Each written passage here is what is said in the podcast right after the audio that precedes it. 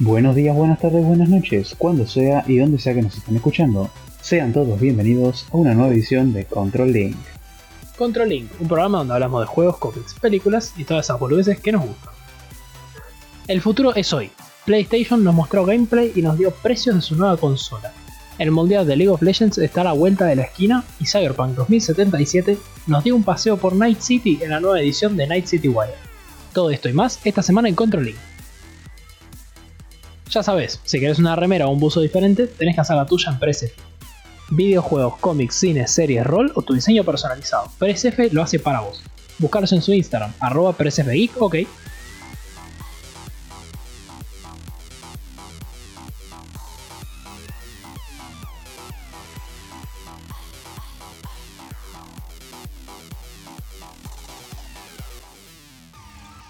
La semana pasada tuvo lugar el showcase de PlayStation 5, en el cual pudimos ver varios de los juegos que se anunciaron para esta próxima consola de nueva generación. Algunos de los títulos mencionados y de manera exclusiva para esta consola fueron Final Fantasy XVI, de los cuales se pudieron ver unos cuantos, unas cuantas cinemáticas muy, muy vistosas, la verdad.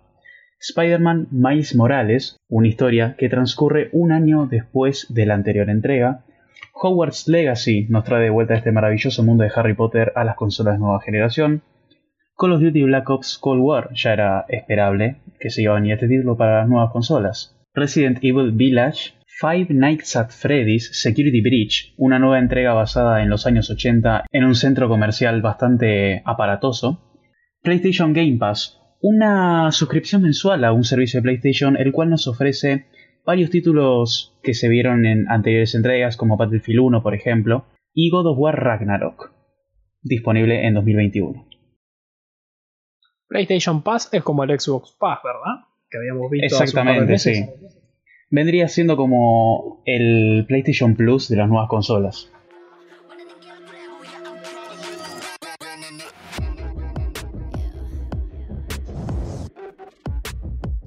Este viernes 25 de septiembre da comienzo el Mundial de League of Legends 2020. Por ahora no tenemos mucha más información que darles, más que los equipos que participan, que eso es bastante bueno. En la fase de play-in, que es esta fase en la que se van a enfrentar 10 equipos, de los cuales solo van a quedar 4, tenemos en el grupo A INTS, un equipo de Brasil, Legacy Esports representando a Oceanía, Mad Lions a Europa, Supermassive Esports desde Turquía y Team Liquid desde Norteamérica. En el grupo B tenemos a LGD Gaming de China, PSG Talon desde el sudeste asiático, Rainbow Seven representando a Latinoamérica, Unicorns of Love desde Rusia y B3 Esports que viene desde Japón. Como les contaba, de todos estos van a salir solamente 4 equipos, 2 de cada uno de estos grupos, que después se van a sortear y se van a meter en la fase de grupos con los otros equipos que fueron primer y segundo seed de cada región.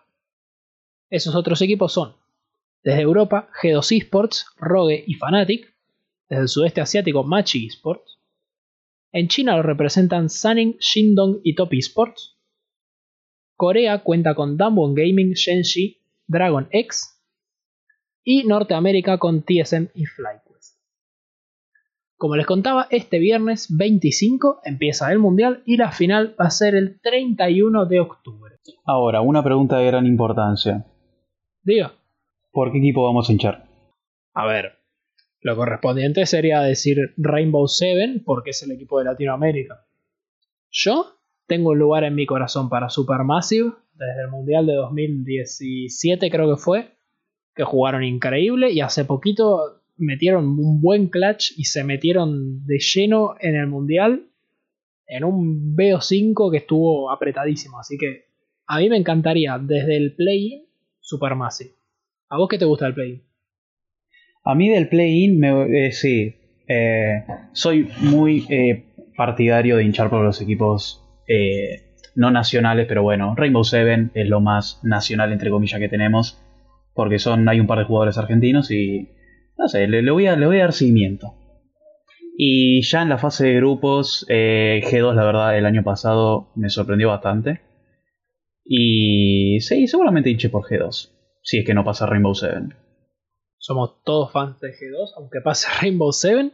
Y la otra sorpresa que tuvimos el año pasado que justamente se enfrentó contra G2 fue Damwon Gaming de Corea. Era un equipo que vino desde Play-In, no lo conocía nadie, y el año pasado llegó hasta semifinales. Así que también es otro equipo a tener en la mira. Junto con esto, salió la semana pasada el videoclip junto con la canción oficial del mundial que se llama Takeover, una canción hecha por el equipo productivo de League of Legends, Jeremy McKinnon de A Day to Remember, Max y Henry. Es una canción que está bastante buena, la verdad, tiene esta onda de Phoenix, Rise y las canciones anteriores de mundiales. Y el videoclip lo estuvimos viendo en detalle y tiene cosas interesantes. Sí, muchos, muchos easter eggs ahí escondidos, eh, símbolos de equipos y referencias a mundiales pasados. Pero ahora yo con esto te quiero hacer una pregunta. El año pasado tuvimos eh, Phoenix, ¿no? En el cual creo que estamos los dos de acuerdo que la canción sobrepasó el videoclip, ¿no es cierto? Sí. Este año, ¿la canción sobrepasó el videoclip o el videoclip sobrepasó la canción? Mm, qué buena pregunta. Para mí lo que pasó con ¿eh? Phoenix, no, para nada. Para mí lo que pasó con Phoenix es que veníamos de Warriors, Rise, que tenían un estilo gráfico y de videoclip diferente, más parecido a este nuevo Takeover. Y Phoenix nos trajo algo más CGI y mismo la actuación de jugadores profesionales que creo que pocos esperaban. Para mí, respondiendo a tu pregunta, Takeover, el videoclip está bueno, la canción está mejor. Excelente. ¿Cuál es tu opinión? Mi opinión, mi humilde opinión, es que la canción me gustó mucho, el videoclip me gustó mucho, pero yo esta vez voy a discrepar con vos. Creo que por muy poco, pero por un canto de moneda de 5 centavos que ya no, no, no están en circulación, existe. yo creo que el videoclip sobrepasó la canción. Opinión personal. Está muy bien. Tenemos una encuesta en nuestra página de Instagram para ver qué les parece a ustedes, si el videoclip sobrepasó a la canción o la canción al videoclip.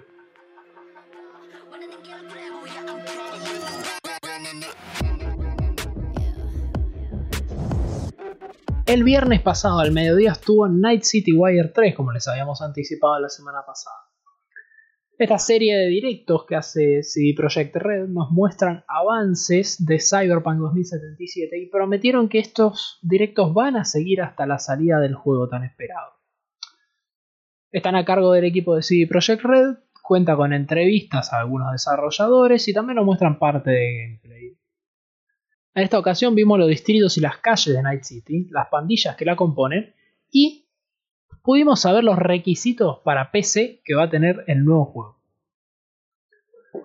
Antes de explicar un poquito de qué se tratan los distritos y todo esto, ¿qué te parece a vos visualmente Night City en esta nueva visión que tenemos? Una locura, creo que se queda corto. Me vuelve loco, me, me vuelve loco. A mí, a mí ya saben que a mí es un juego que lo espero con todas las ganas del mundo, pero es que cada vez que veo un Night City Wire en el que me muestran cómo está creciendo el desarrollo de Night City, yo digo, ay por Dios. Yo creo que si con todo esto, con, o sea, con, con toda la importancia que le están dando, con toda la publicidad del marketing, porque al final al cabo es marketing, no llega a ser el mejor juego del año, yo no sé qué lo va a hacer. Yo quiero saber si no es Cyberpunk, cuál va a ser el juego del año. Porque la verdad... Y este año salió The Last of Us 2.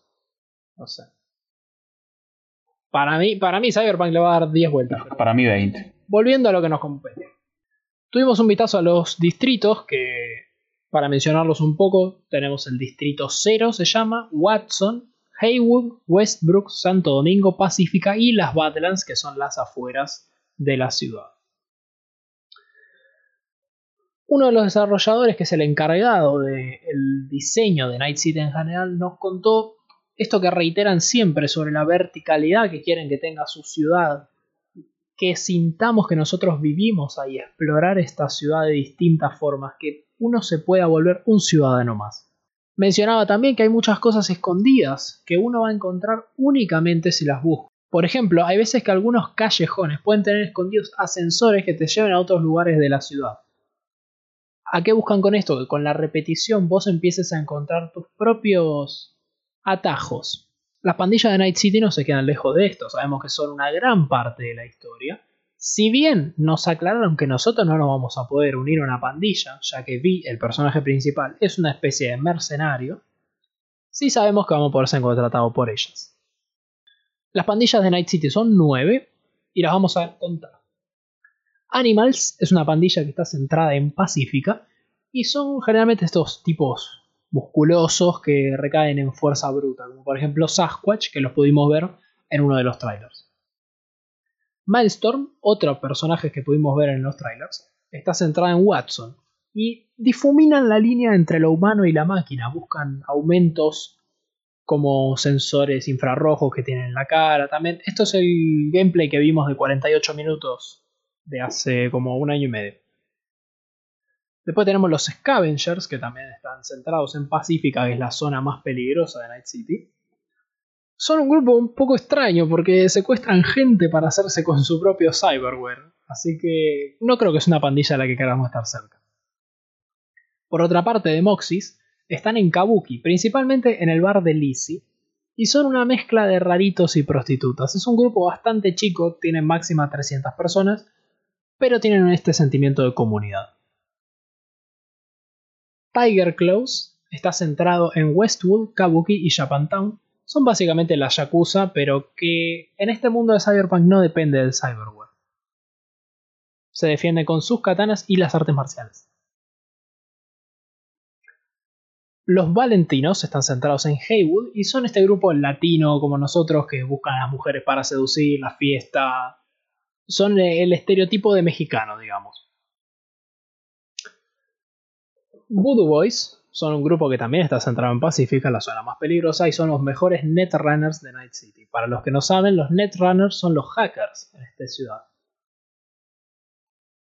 Wraiths están en las Badlands, o sea, en las afueras de la ciudad, y son un grupo que se encarga de asaltar a los viajantes que pasan por las afueras para, bueno, ganarse la vida. Y por último, Sixth Street están centrados en Santo Domingo y son estos patriotas americanos, full sangre americana y respeto al país. Todo esto y más podemos encontrar en la página nueva que tiene Night City, llamada nightcity.love, donde podemos ver imágenes, una nueva galería e información sobre cada uno de los distritos. Ya sabíamos que Cyberpunk va a contar con tres tipos de comienzo o trasfondo, digamos, para nuestro personaje. La forma en que nuestro personaje se va a introducir a la historia.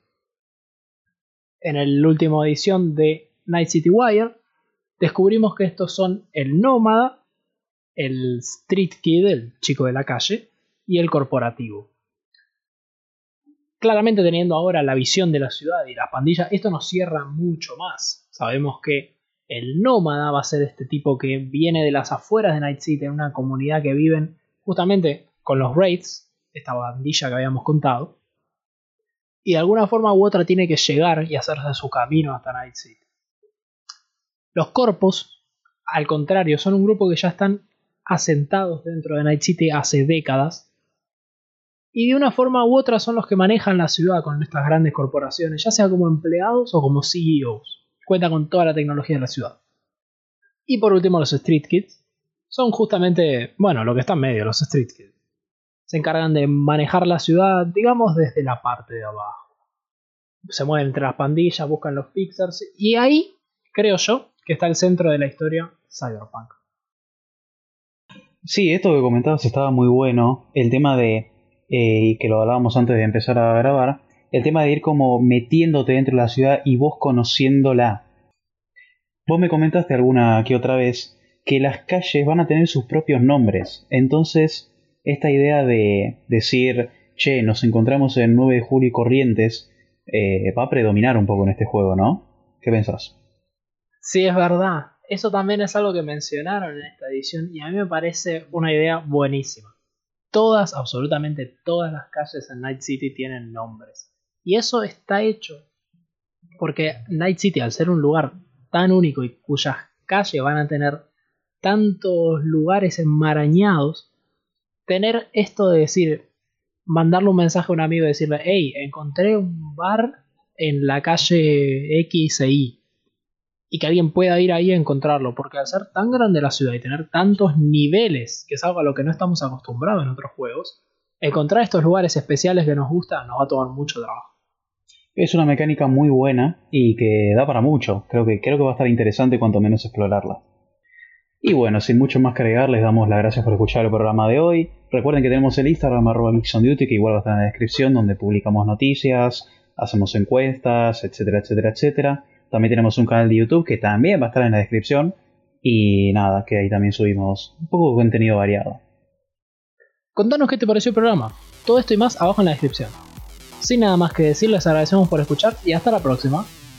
Chau chau.